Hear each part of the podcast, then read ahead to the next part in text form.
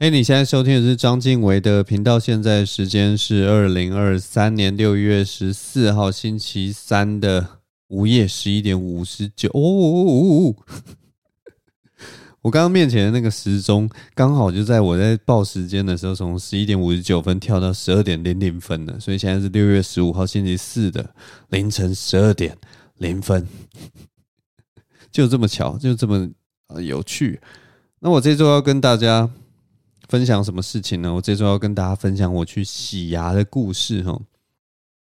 不知道大家知不知道啦？因为我后来看后台数据的时候，发现哎，好像有一些就是国外的听众有在听我的 podcast，我也不知道，可能大家是用 VPN 还是什么的，但不重要，我就跟大家稍微讲一下。反正我们呃台湾这边有一个东西叫全民健保，然后全民健保大家知道，就是它有一个小福利，就是每半年你都可以去洗牙一次哈。就你可以用很低廉的价格去洗牙，那去洗牙的时候，医生通常也会顺便帮你健检一下，看你的牙齿有没有什么大问题。那我这一次今年就是上个礼拜的时候就决定去洗牙了哈。那这一次这个洗牙其实对我来讲是一件大事，因为我已经 虽然每半年一次有这个小小的福利，但是我已经很久没有洗牙了。我在我在。之前真的都是每半年至少会去洗牙一次，但是这次为什么会拖这么久呢？我跟大家说啊，就真的就是因为之前那个疫情爆发之后，我就不敢去洗牙了。也是真的很夸张，因为我们平常在疫情最严重的那段时间，我们平常在外面就是天天戴着口罩，然后也就是会减少外出，然后也不会到人很多的地方。然后我们平常就是甚至会紧张到我自己啦，我自己平常紧张到讲话都会变，呃，就是嘴巴不敢张开，然后讲话都会变成这个样子。所以那一阵子是真的，一想到说如果我要去洗牙的话，就是一件很可怕的事情。你知道洗牙是怎么样吗？洗牙就是你进去以后，然后你在一个就是大家都把嘴巴张开开的地方，然后那个口水都这边乱喷的一个地方。然后你要在那边张着嘴，大概五到十分钟。我光一想到这件事情，我就想说，我不要去洗牙啊，我是 想要中这个新冠病毒，是不是？谁要洗牙？所以我在那个疫情最严重的那一两年时间里面，我基本上就不想去洗牙了。所以我就很认真在刷自己的牙齿。我一直拿这个疫情当做一个借口啦，就是所有人跟我跟我问我说：“哎，你要不要去洗牙？”我都说：“啊，这个疫情啊，疫情还没结束啊。”然后，哎，你你要不要去洗牙？我就说：“不行啊，最近真的，哎，这个我也是很想洗牙的。”就借口其实蛮多的。然后，反正我前一阵子我女朋友就受不了，女朋友就因为女朋友她也是蛮注重牙齿保健的一个人，所以她就跟我说。你如果再不洗牙的话，就不准跟我亲嘴，你知道吗？我听到这个，我就想说，哇塞，现在是怎样翅膀硬了？现在是要跟我亲了吗？啊，不亲嘴有什么了不起？我说实在话，不亲嘴有什么了不起？不亲会死吗？不亲我会少一块肉吗？对不对？这种热炎热的夏天又来了，不亲嘴我还乐得就是嘴巴比较凉爽呢。你们说是不是呢？所以呢，我上周就跟医生约了一个时间。我还是很很老实的一个人啦。当女友有这样的要求，我就想说，啊，一定是她很想要跟我亲嘴啊，我就只好去洗牙了。没有啦，我乱讲的。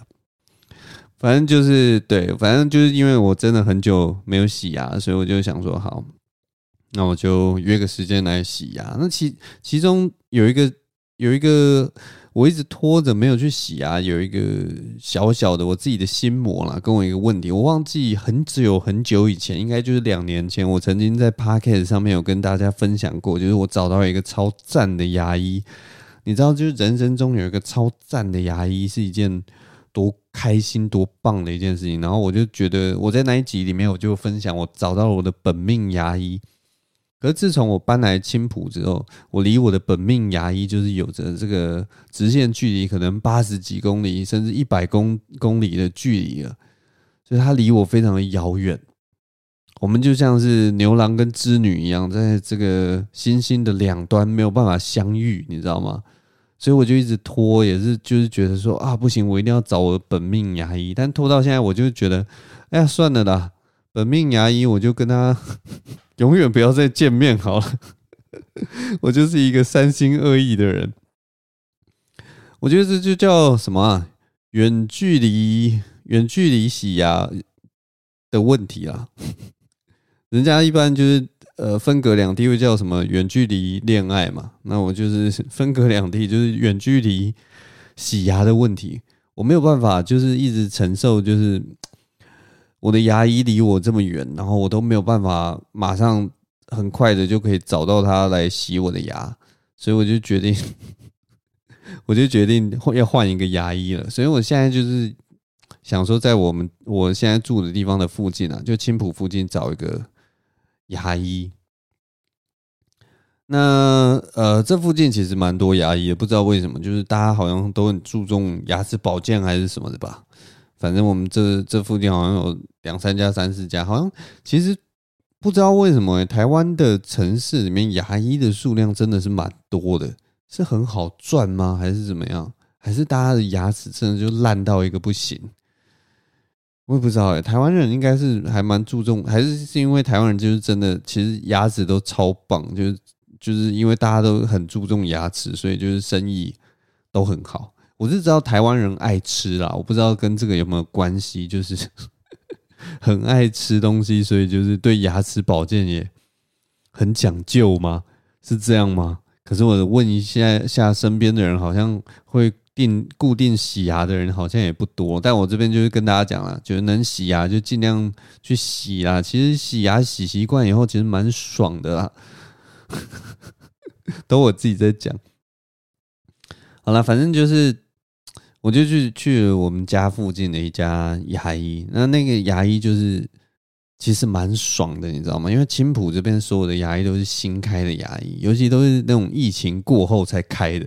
疫情前根本没有人要开，然后后来疫情过后，好像就慢慢就像雨后春笋一样，一家家牙医就开了起来。那爽的地方就是他们的客群人数非常少，所以里面的所有设备全部都超级新的，就是那个椅子啊、柜台啊，甚至那个门外面的玻璃，可能都还。不到一年，所以都非常的干净哇！进去里面就真的很爽。那我真的我不知道啦，我不知道这个感觉是什么。反正我呃以前在台北的时候，我去的牙医是一个老牌的牙医，就是我们那边还蛮有名的，可能开了一二十年、二三十年的那种牙医。那去了就是就是老牌的嘛，他就是。我也不知道要怎么去形容这件事情，但是他他给人的感觉就是老牌的牙医，当然他那些什么技术啊什么都会与时俱进，但是就是老牌牙医。然后我这次来我这个青浦的牙医，算是新的牙医，然后他做了一些我以前在老牌牙医里面没有做的事情。我这次去了我家家这边这家牙医的时候，一进去他就要我去照全口 X 光，诶，我真的是，我真的是没有看过。牙医，然后一开始就照 X 光，哎，就是一般的小诊所应该不会帮你照 X 光啊。而且他那个 X 光帮我照下去的时候，也没有跟我另外再收费，就是一件好像就是很自然的事情。我还特别问他说啊，要照 X 光，现在都看牙都会照 X 光吗？然后他就说哦，这很正常啊。然后就想说天哪，那我以前在那个我的我的那个老牙医那边，为什么为什么不用照 X 光啊？我真的是觉得，其实有的时候，就是你接触这种新的店家或者是新的呃时代的东西，其实还是有好处，就是会会觉得他很认真在帮你做这些事情。我一进去就帮我照 X 光，太奇怪了吧？然后里面的牙医当然就是也是很年轻，就是看起来就是可能刚从牙医学院毕业吧，我不知道那个叫什么医学院吗？还是叫牙医学院？反正就是感觉就是可能刚毕业，可能两三年、三四年吧，然后被他们院长就挖过来说：“哎，你就来青浦上班，来帮我们做牙齿这样子。”然后，但是他讲话真的是还蛮就是很直接啦。我我讲直接不是什么坏事，你知道吗？是好事啊！他看着我的牙齿，他就有很多的意见。他一开始其实就是在看我的那个矫正的东西啦，然后他就觉得嗯，可能是因为老老牙医矫正吧，他就觉得嗯，好像没有做到很到位，你知道吗？所以他一开始他就是我张着嘴巴躺在那个干净一尘不染的牙医躺椅上面的时候，然后他就这样看一看看一看，然后他就开始问我几个很冒犯的问题，他就看着我的牙齿问我说：“哎，看你这个牙齿。”你喜欢达利或者毕卡索吗？然后他又再问我，嗯，还是你有把钱丢到水里的习惯啊？我看你这个牙齿，嗯，他这个 他就停在那边，不知道讲什么。没有啦，其实刚刚那个都是我自己乱讲的。但是他只问两个问题啊。他第一个问题就是说：“哎，你现在还有带矫正器吗？”我说：“有啊，还有带。”然后他就接下来其实蛮直接的跟我说：“嗯，有些你牙齿的有些问题好像没有矫正的那么好，他好像就只有把你的牙齿拉成一条线而已。”然后我就：“哦哦哦，对啊对啊。”我也只能这样回答，不然怎么样？然后。但是其实他这种批评真的是很没有建设性。你要嘛就跟我说，那你要不要重新拉一下，或者是说你要不要来我们这边矫正一下？他也没有说，但他只是就丢了两个没有解决完的没没有解决完的一两个问题，然后 murmur 一下这样子而已。但我也没办法啦，反正大概就是这样吧。我觉得牙齿这个东西，就是从小到大其实都是对我来讲是蛮折腾的。像我小时候就真的很很常常在蛀牙，然后后来长大以后就是牙齿保健就越来越好，然后每半年都去洗牙，以后我就几乎都没有再蛀过牙了。这件事情跟大家分享一下，然后希望大家也都注重一下自己的牙齿保健，每半年去一次还不错啦。总之，我这次去洗牙的时候，还有还有遇到一个很好玩的事情，就是。我每次啦，其实从我开始比较认真在做牙齿保健之后，就像用要用牙线啊或什么的，之后每一次我去洗牙的时候，都会被牙医师称赞。我这次去也是一样，就是他开始帮我洗牙的时候，他说：“Oh my god，哇，你牙齿真的保养的不错哎。”然后他就越洗越，你知道吗？就一直赞不绝口。哦天哪，你这个牙齿也太太白了吧！然后你到底多久没洗牙？然后他就看一下他的电脑，天哪，两年没洗牙，两年没洗牙，居然这么干净！两年没洗牙，你居然牙结石才只有这样子？你是刷牙界的天才吗？Oh my god！我觉得你根本不用来看牙医，你根本不用来洗牙，你知道吗？你应该直接开一间牙医，你就是。告诉大家你是怎么保养你的牙齿的，他就 Oh my God，每个人都跟你一样这样刷牙的话，我们还要做牙医吗？我们就直接失业好了，对不对？啊、然后他后来就是帮我牙齿清完以后，就说太棒了，你真的太屌了，你这个一口牙齿都干净到完全。太完美无瑕了，你这辈子都不要来洗牙了。来，这是你的奖状。然后他就给我一张奖状，说你真的是太完美了。Oh my god！然后接下来我就走出那个牙医诊所的时候，全部的牙医师就这边排队，然后牙助也这边排队帮我鼓掌，这样。然后我就哦耶！好了，他他他他没有这么夸张嘛，他就跟我说，嗯，你牙齿保养的不错。那接下来就。因为你上次两年来嘛，他说你接下来就还是要定期来啦，就是至少让我们来做一个 健康检查，就只有这样。但是他的确有称赞我保养的不错，我只是要表达说，他称赞我的时候，我心里其实蛮开心的，就有一种你知道吗？被医生称赞，被专业的人士称赞说，哎，你刷牙刷的不错，真的像是一个盖了一个好宝宝章那种感觉，你知道吗？因为以前给老师盖好宝宝章，我不知道，就会觉得老师是一个很厉害的人。然后你盖了好宝宝章，就会觉得哦，备受肯定，赞啊！嗯，医生的话更有这种感觉，就就有点像，例如说有一个呃法律系专业跟你说，哇，天哪，你也太懂法律了吧？你的逻辑好棒哦，然后你就会觉得，Oh my God，被专业的人肯定了。或有一个英文发音的呃老师说，哦，你的发音也太好了，你就觉得，Oh my God。，Yeah! 大概就是这种感觉。总之，这就是我这次去洗牙的一个经历，跟大家分享。希望大家都可以找到自己的开心的洗牙经历啊！但好像很多人都很怕洗牙，对不对？好像洗牙都不是一件很开心的事情。我不知道，因为洗牙对我来讲，那个酸楚或那个痛感，好像当你把那个洗牙的频率拉上去以后，其实也不会那么痛了。我我记得真的就是，如果你越长时间没有去洗牙的话，然后你重新再洗牙的那个痛楚的确会比较大一点。然后你如果定时间都有去洗牙的话，好像是还好，就是就有一种他什么都没洗到，然后时间就结束了这种感觉。希望大家也有跟我一样的这种感觉啊。如果没有，然后你觉得那个压力很大，那我也不知道，你就威胁你的另一半说，如果我再不去洗牙的话，你就不准亲我。然后也许这样你就会想要去洗牙了。大概就这样，我喝个水。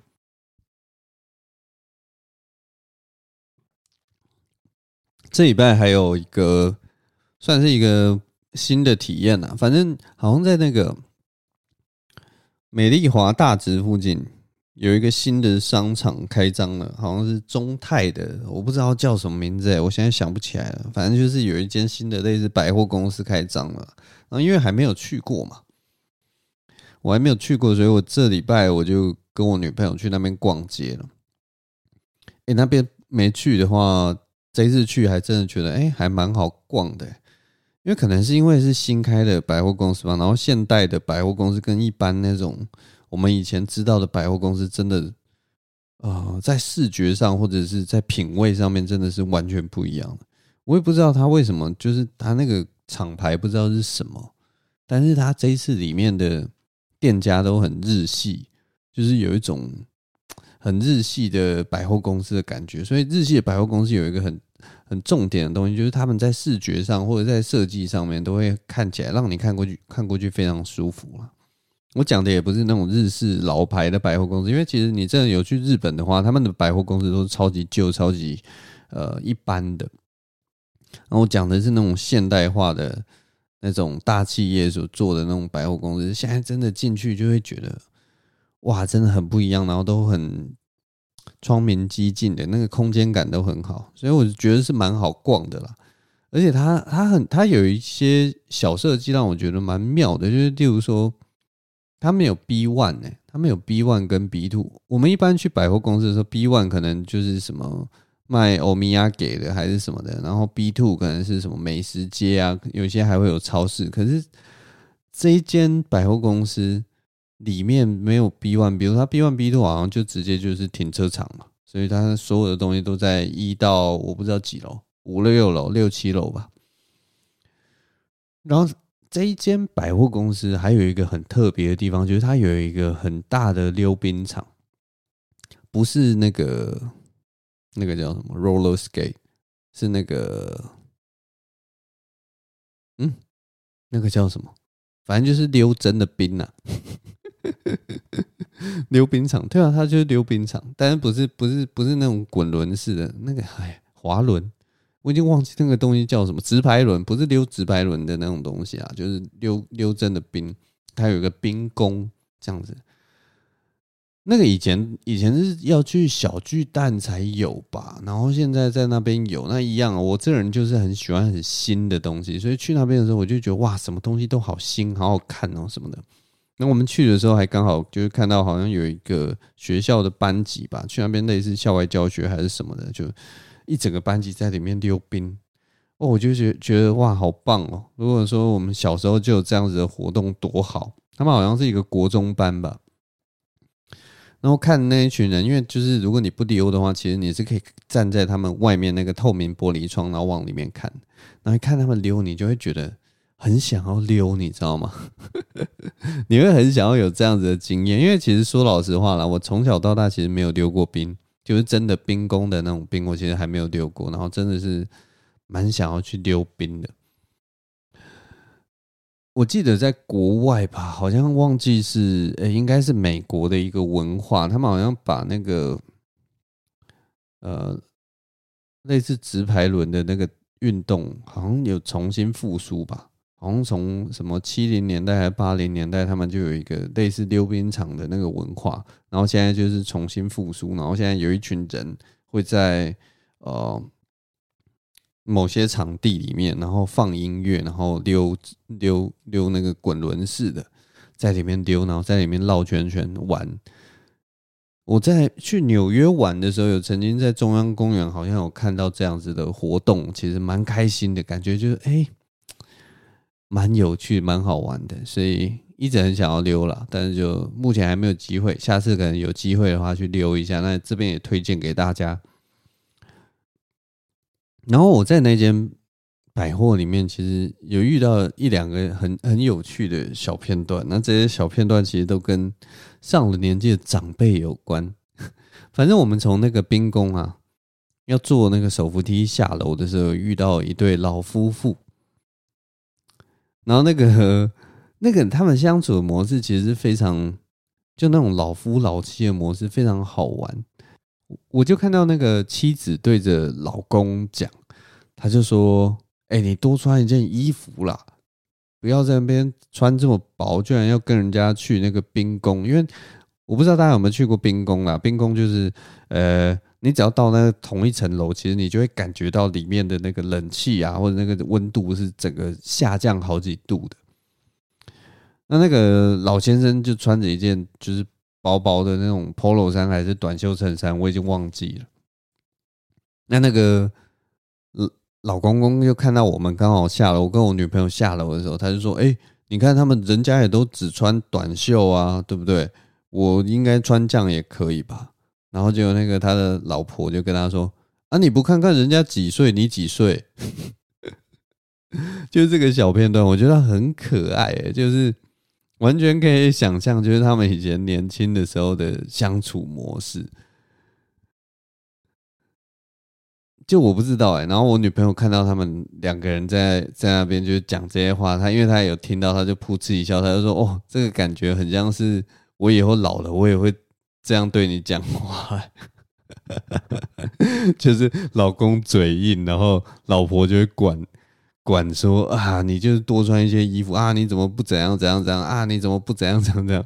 然后男生就是就是一个很蠢笨的那个模式，这样应该可以吧？这样应该可以。我也不知道哎，是不是男生女生真的从以前到现在的相处模式一直都是这样啊？好像应该不是啦，但。但大概这就是这几年出现的一个情况，我也不知道哎，到底为什么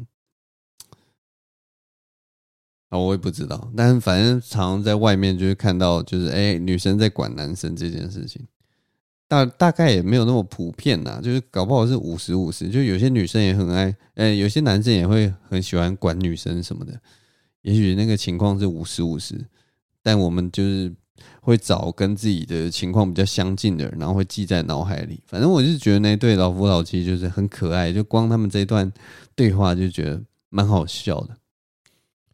后来我跟我女朋友逛完街之后，我们就去看了那个我一直很想看的那个《星际义工队三》哦。反正就是漫威之前的那部片啊。然后因为我看到呃蛮多朋友。都在跟我说那部片还蛮好看的，就是漫威电影已经很久没有这么好看了。我觉得漫威真的是已经拍太多英雄电影，所以他已经把他的那个讲故事的才能已经用完了。现在现在讲故事就是一直想要讲一些新的东西，但其实我一直觉得漫威其实不需不需要再讲新的故事，其实你就用同样的那种发展逻辑什么，然后。拼拼凑凑，其实应该还是可以讲一个很好、很好看的故事，但他们可能因为就是觉得想要讲新的、新的叙事方式吧，旧的方式可能已经觉得有点腻了。诸如此类，我也不知道了。但反正这次《星际异攻队》，我觉得说老实话啦，我还是要忠于自我，不要乱瞎捧。我其实看完以后觉得还好，我觉得看完以后还好，就是是好看的，但是。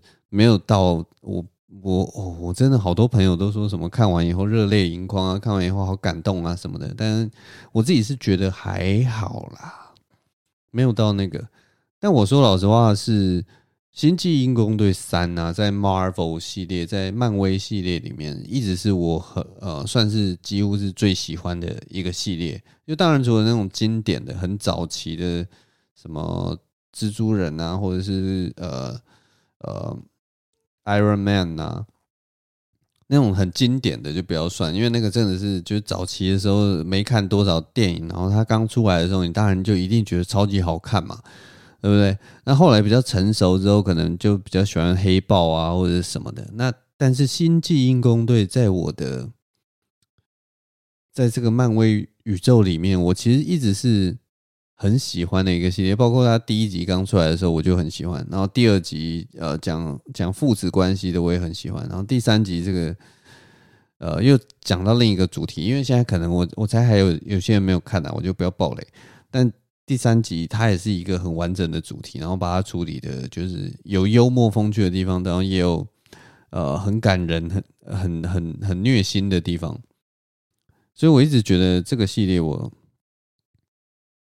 都是完全是正面评价，不会像有些系列出来的时候，可能一二三集你就会觉得像那个 最最夸张的就是雷神说，我已经忘记雷神说的第二集还是第三集在讲什么了。第一集我甚至也都不太记得，我最后只记得那个有点搞笑、比较白痴的那几集而已。比较搞笑、比较好笑的是第几集啊？第三集还是第四集吧？爱与雷霆之类的。然后最近最近有一集好像又又搞砸了，反正就反正漫威一直给我一种很不稳定的感觉，但是星际异攻队一直是。即使没有到，就是你会觉得说超级好看或什么的，但是是我很喜欢的一个系列。然后我其实有仔细反思这件事情，为什么我这么喜欢《星际异攻队》这一系列呢？所以其实重点真的是角色，因为他角色就是五个人还六个人吧。所以你当你遇到的是一个团体的时候，你从这这些人里面，你一定可以找得到你很喜欢的。那一两个可以投射的对象，然后再加上呢，他们里面这几个人全部都是真的要讲的话，他们都是三流的角色，就是 很边缘的角色，所以就莫名的让我觉得很讨喜，你知道吗？我每次看这部片的时候，就是觉得，就算故事再烂，我一样还会想要把它看完。星际异攻队在我的心中一直是这样子的存在，就是每个。然后又是因为都是一群杂鱼嘛，所以就是这群杂鱼就是很爱嘴炮啊，然后白烂白烂的，然后每个人脾气都很坏啊，或什么的。我女朋友这一次看完第三集的时候，她就一直说里面的人脾气都好坏哦，他们为什么都不能好好讲话？为什么都一直在吵架？然后我就说对啊，因为星际异攻队就是一群神经病，被关在一个 小小的呃。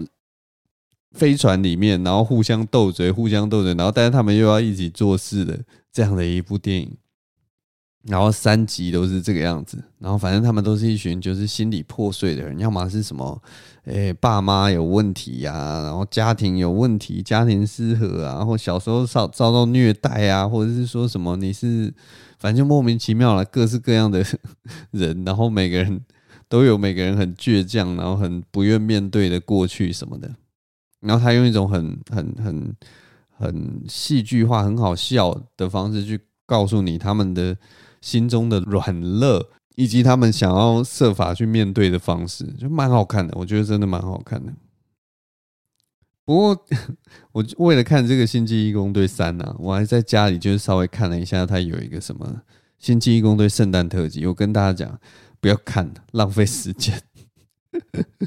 我看那个圣诞特辑，好像看了什么十分钟吧。我原本想说，OK，我今天想要有来看一个比较轻松的，轻轻松松，因为我不知道就是要吃饭还是什么，要打发一下时间。然后我就想说，一直都很喜欢星际异攻队，那我来看一下他有这个圣诞特辑。然后一点开我就后悔，超级后悔，超级难看的。我虽然说就是每个角色。我都很喜欢他，故事再烂我都想看，但是我还是觉得本传他们还是比较认真啊。这种外传型的，什么圣诞特辑，就真的不用看，就真的超级浪费时间。我真的不知道他们拍那个东西到底是为了什么，超莫名其妙的一个东西。但大概就是这样了。对，反正我蛮推荐《星际异攻队三》的这一系列，其实一二三我都觉得蛮值得一看的。其实我不知道大家对于《星际异攻队》的感想是怎么样啦，我自己是一直都很喜欢，因为我觉得最主要还有一点是真的这几年这二十年来啦，看英雄电影真的看到有点腻了。我们从以前就会看那种什么英雄崛起嘛，然后接下来英雄堕落嘛，或者是什么英雄遇到一些呃一些人生的坎嘛，然后跨不过去什么，然后英雄的挣扎嘛，然后我们看到呃有些英雄会黑化嘛，这种英雄的故事已经看真的是看太多了，好英雄、坏英坏英雄、白烂的英雄、无能的英雄、很厉害的英雄。责任很大的英雄，然后什么牺牲小我的英雄，我们这些已经都已经看腻了。所以有有一个这种插科打诨的这种 星际义工队，我觉得真的蛮喜欢。他虽然不是里面最出众的，然后他也不是里面最帅的，但是他不知道为什么就是能够带给我很多欢乐跟很多认同感。总之，我觉得很推荐这一系列啦。一二三集我都推荐。如果你没有看过《星际异攻队》一二三集，我觉得之后如果有机会的话，可以看一下，它一定可以带给你一些笑料，然后也给你一些就是身为杂鱼的一些安慰。大概就是这样。好了，这周大概就是这样子，没什么重点的分享了。我想想看，我帮大家画一下重点好了，这周。这周就是，诶、美丽华那边有一个新的百货公司可以去逛一逛，然后，诶、欸，记得去洗牙，然后还有《星际异攻队》一二三集，大概就这样啊啊、呃！这两个礼拜其实真的我不知道为什么这个新闻呢、啊，忽然有一种。变得很沉重的感觉啊，然后那个选情啊，也可能因为这个性骚扰事件什么的，整个大家对于选情的那个瞩目度好像有变得比较高了，还是只有我啊？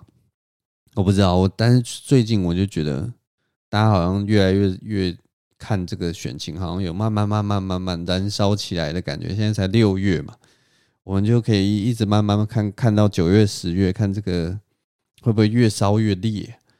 因为好像去年的选情就是很冷啊，就是大家都不怎么关注啊。那果然这个选总统，果然大家还是还是有一定的关注度啊。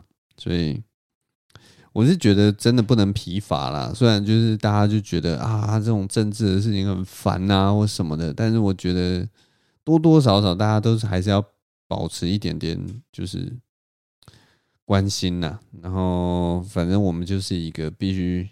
一起在这种，在这个环境慢慢成长、慢慢去做的人，然后当然也希望这种呃个人的东西可以越来越消减下来，但是呃我们的系统的弹性能够越来越好了。我讲了一些很抽象的概念，但是反正就是随便讲了，反正有机会的话再跟大家解释。总之，我们今天节目就先录到这边啦，谢谢大家收听，我是张经纬，我们下周同一时间再见，拜拜拜拜拜拜。好了，拜。